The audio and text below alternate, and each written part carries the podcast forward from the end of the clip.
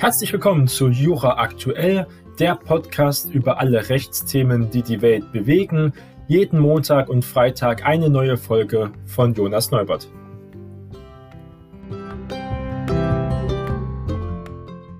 Heute ist Freitag, der 28. Mai und wir starten gemeinsam in einen neuen Tag. Und ich möchte heute über zwei Themen reden. Einmal über das historische Klimaurteil bezüglich Shell, nämlich Shell wird jetzt verurteilt vom niederländischen Gericht, dass sie mehr CO2-Emissionen reduzieren müssen, also momentan ihre Klimaschutzrichtlinien, ihre Klimaschutzziele zu niedrig sind. Das gucken wir uns ein wenig genauer an. Und danach gibt es einen sehr interessanten Streit um Goldschokohasen, auch wenn Ostern schon ein wenig äh, vergangen ist. Und zwar ist er sogar bis zum BGH gegangen, kann es nur einen Goldhasen geben. Und zwar geht es um den bekannten Goldhasen, den jeder von uns kennt. Und zwar von Lind mit den Glöckchen und dem roten Band. Und dazu nachher ein wenig mehr. Beginnen wir zuerst einmal mit diesem historischen Klimaurteil. Allgemein haben wir die letzten Wochen und Monate gesehen, dass das Thema einfach immer relevanter wird, auch in der Rechtswissenschaft. Und deswegen müssen wir auch öfters darüber reden. Der Öl- und Erdgaskonzern und Riese, muss man sagen, Shell, muss nach einem Gerichtsurteil seine Kohlendioxidemissionen drastisch senken. Shell müsse den Ausstoß von CO2 bis 2030 um netto 45 Prozent im Vergleich zu 2019 senken. Und 2019 waren die Emissionen sehr, sehr hoch. Urteilte jedenfalls das Bezirksgericht Den Haag am vergangenen Mittwoch und gab damit der Klage von Umweltschützern auch recht. Es ist ein historisches Urteil mit möglichen weitreichenden Folgen, denn nie zuvor wurde ein Konzern von einem Richter zu drastischen Klimaschutzmaßnahmen gezwungen. Was wird also verlangt jetzt von Shell? Das Gericht war sehr eindeutig. Der britisch-niederländische Großkonzern muss seinen Beitrag leisten im Kampf gegen gefährlichen Klimawandel und Klimaverschmutzung und die Verpflichtung gelte nicht nur für die eigenen Unternehmen, sondern auch für die Zulieferer und auch die Endabnehmer, also schon sehr, sehr weitreichend. Dies sei ein weltweit wichtiges Signal, sagt Donald Pols, Direktor der Umweltschutzorganisation Milwaukee Defense, eine der Kläger zum Beispiel. Zum ersten Mal in der Geschichte zwinge ein Gericht einen Verschmutzer, einen Großverschmutzer sogar, zum Stoppen. Olaf Band, Vorsitzender des Bund für Umwelt und Naturschutz Deutschland, kurz Bund, sieht bereits die Zeitenwende, und zwar das fossile Zeitalter neigt sich einfach dem Ende zu. Aber, großes Aber, Shell will in Berufung einlegen. Shell ist enttäuscht und will Berufung einlegen. Der Konzern tue bereits so viel und investiere Milliarden, sagt ein Sprecher. Das Unternehmen habe sich zum Ziel gesetzt, null CO2-Ausstoß bis 2050. Doch das Gericht war nicht beeindruckt. Die beschlossenen Maßnahmen des Unternehmens seien wenig konkret und immer voller Vorbehalte und Ausstiegsklauseln. Die Kläger und Umweltorganisationen und mehr als 17.000 Bürger hatten den Konzern verklagt, weil er einer der größten Verschmutzer sei und umfangreich in die Förderung von Öl und Erdgas auch investiere.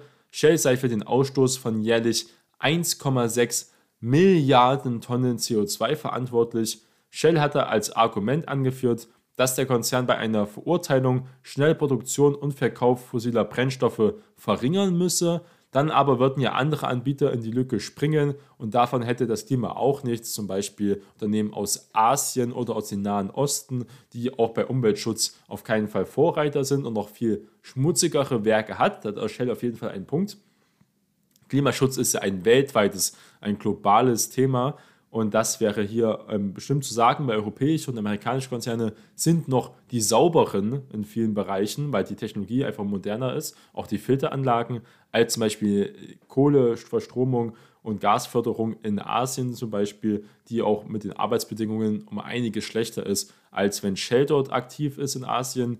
Aber Shell sieht man immer mehr, dass sie auch Unternehmensanteile verkaufen, Erdgas und Erdölressourcen gefunden haben, auch immer weiter verkaufen, weil sie einfach merken, dass sie ein bisschen hier den Angriffsspielball ein bisschen abflachen müssen einfach, weil Shell wird auch in anderen Ländern, genauso wie die anderen großen Ölkonzerne wie ExxonMobil zum Beispiel, immer öfters verklagt und immer mehr Probleme mit den einheimischen Ländern und der Bevölkerung.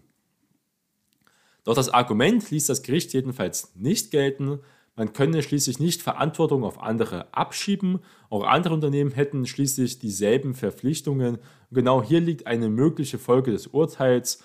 Klagen gegen andere Unternehmen ähm, wäre also vielleicht möglich. Das wäre natürlich interessant, wenn alle Unternehmen diesen Standard setzen müssten, einen Standard zur Verringerung, auch internationale Unternehmen.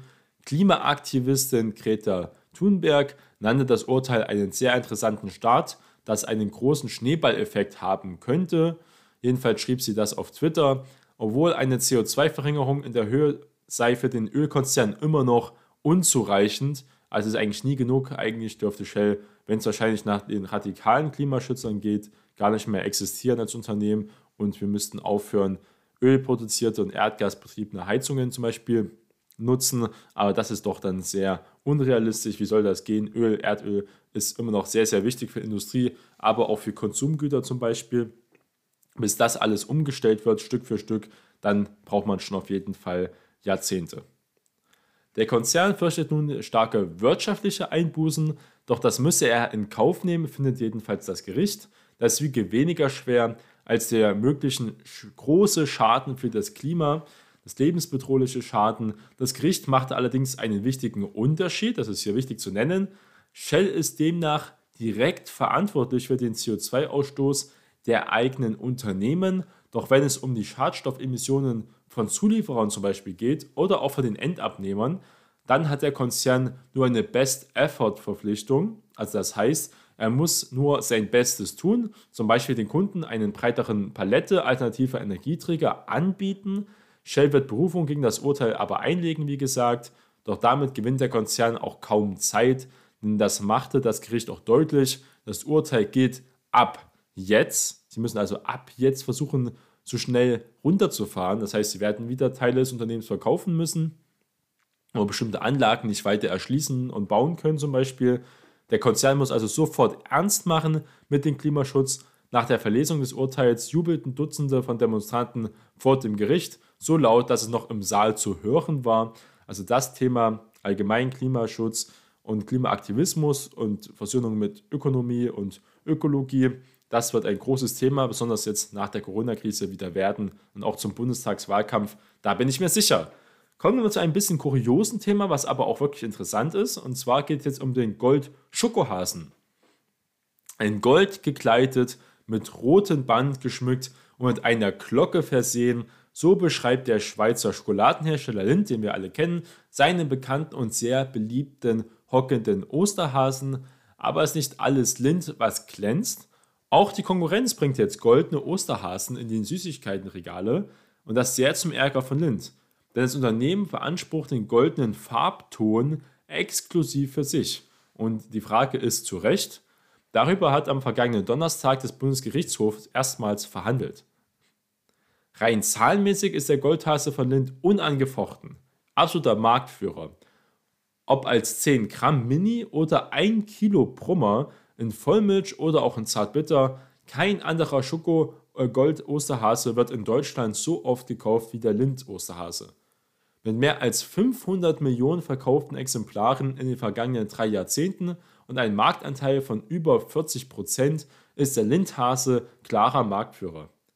Aber müssen die anderen Schokohasenhersteller deshalb auf Goldfolie verzichten die Sache ist sehr vertrackt und landet nicht das erste Mal vor Gericht, muss man sagen. Zwischen 2002 und 2013 mühte sich Lind, die Osterhasen der fränkischen Konfessorie Riegelein vom Markt zu verbannen, denn die sehen vom Design sehr, sehr ähnlich aus.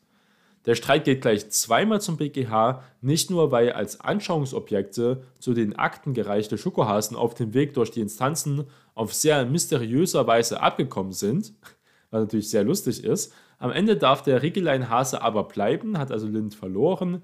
Nahezu zur gleichen Zeit, 2012, entschied der Europäische Gerichtshof, dass sich Lind den Goldhasen mit Halsband nicht als dreidimensionale Gemeinschaftsmarke schützen lassen kann. Darum geht es ja. Es geht um Urheberrechtsschutz hier. Und jetzt beruft sich aber Lind nicht auf, die, auf das Halsband des Goldhasen, sondern diesmal auf diesen goldenen Farbton. Und diesmal versucht Lind also über die Farbe zu gehen. Ganz einfach ist so etwas allerdings nicht. Beim Deutschen Patent- und Markenamt in München sind aktuell mehr als 100 abstrakte Farbmarken und auch Farbkombinationsmarken eingetragen, zum Beispiel das Hellgrün des Fernbusunternehmens Flixbus oder die Blau-Silber-Kombi der Red Bull Energy Drinks zum Beispiel. Gibt es viele Beispiele, auch das Magenta-Farbe ja von Telekom gab es ja schon viele Rechtsstreite. Aber die Hürden sind wie gesagt sehr hoch. Die Farbe darf vor allem nicht beschreibend sein, muss auch als Marke tauglich sein. Erläutert Sprecher Till Huber, im Zweifel muss der Anmelder mit Studien nachweisen, dass die Kunden die Farbe als Marke verstehen. Wenn man also jetzt an Gold denkt, an goldene Hasen, denkt man dann an Lind. Im Mai 2017 hat sich Lind die Farbmarke Gold Patent Premium Metallics Coded ähm, äh, abgekürzt beim deutschen Patent- und Markenamt für Schokohasen auch schon eintragen lassen und beruft sich dann auch darauf mit. Aber hier die Konfessorie Heilemann aus Woringen im Allgäu hat die Löschung auch schon beantragt. Das Verfahren liegt jetzt also beim Bundespatentgericht. Lind wiederum hat Heilemann auf Unterlassung und Schadenersatz verklagt. Also in der Lebensmittel- und Konsumbranche wird wirklich mit sehr, sehr harten Bandagen gekämpft, weil der Marktanteil immer nur begrenzt ist und die Margen auch sehr gering sind. Glaubt man gar nicht, was in dieser Chips, aber auch hier in der Schokoladenindustrie, wie hart da wirklich der Konkurrenzkampf ist. Denn auch der mittelständische Hersteller, der inzwischen zur thüringischen Viba-Gruppe gehört, hat sitzende Schokohase im Goldfolie im Sortiment. Mit bunten Halsband aber und Schleifchen, also keinen Glöckchen. In letzter Instanz soll nun der BGH entscheiden. Bei Heilemann wollen sie sich ihre Osterhasen jedenfalls nicht verbieten lassen. Lind versuche hier diesen golden verpackten Schokohasen zu monopolisieren, also alleinig für sich zu beanspruchen, sagt jedenfalls der Viper Beiratsvorsitzende Karl-Heinz Einhäuser. Heilemann vertreibe seit vielen Jahren in Goldfolie verpackte Schokohasen und das hat sich davon auch Ostern 2020 und 2021 nicht abhalten lassen. Lind will sich in diesem laufenden Verfahren öffentlich also nicht äußern, hat vor Gericht aber vor allem mit der Verwechslungsgefahr argumentiert. Der Farbunterschied sei wirklich minimal, das Heilemann-Logo an der Flanke des Hasens auch kaum zu erkennen. Volle Absicht unterstellt hier Lind, die Kunden sollten glauben, sie hätten den Original Goldhasen vor sich. Laut Lind ist der eigene Goldton überragend bekannt. Knapp 80% aller potenziellen Schokohasenkäufer verständen sich ja als sogenannten Herkunftshinweis diesen goldenen Ton. Tatsächlich beträgt ja Lindhase bei seinen Anfängen 1957 Goldfolie auf und seit 1994 im aktuellen Ton. Aber auch Heinemann will nicht auf die Farbe verzichten, schon weil es eine auch nur annähernd so attraktive Farbe wie Gold gar nicht gäbe, weil Gold ja immer oft für Hochwertigkeit steht durch die Verkopplung im Kopf mit dem Edelmetallgold. Wer wissen wolle, von wem der Hase sei, schau einfach aufs Logo, wird also hier auch argumentiert. Kann ja jeder selbst überlegen, wenn er in den Supermarkt geht und goldenen Hasen sieht, ob man sofort auch einen Lindhasen erkennt Lynch steht ja auch seitlich an dem Logo drauf, an den Glöckchen oder doch an der goldenen Farbe und an dem Design. In dem Prozess beruft sich Lind nicht nur auf die eingetragene Farbmarke, sondern macht auch geltend, dass das Gold durch die Benutzung Markenschutz erworben habe.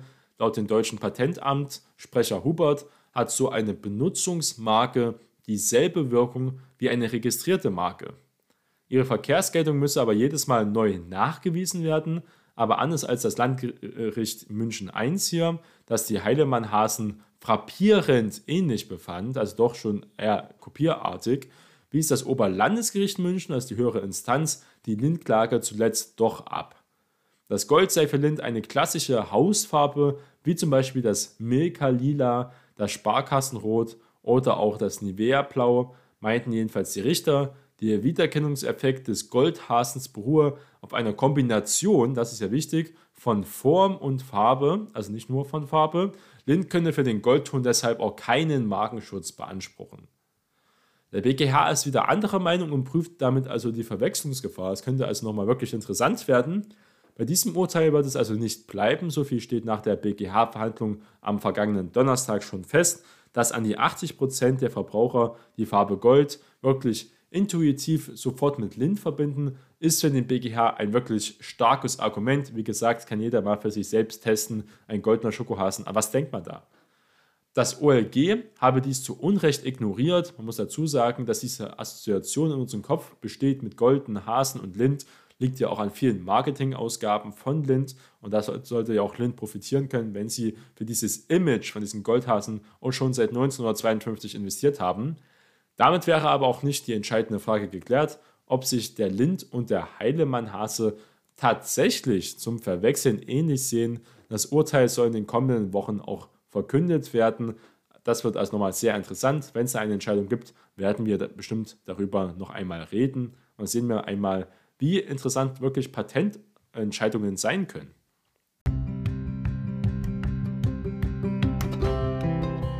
Das war die heutige Jura aktuell Folge. Bleiben Sie neugierig. Bis zum nächsten Mal. Ihr Jonas Neubert.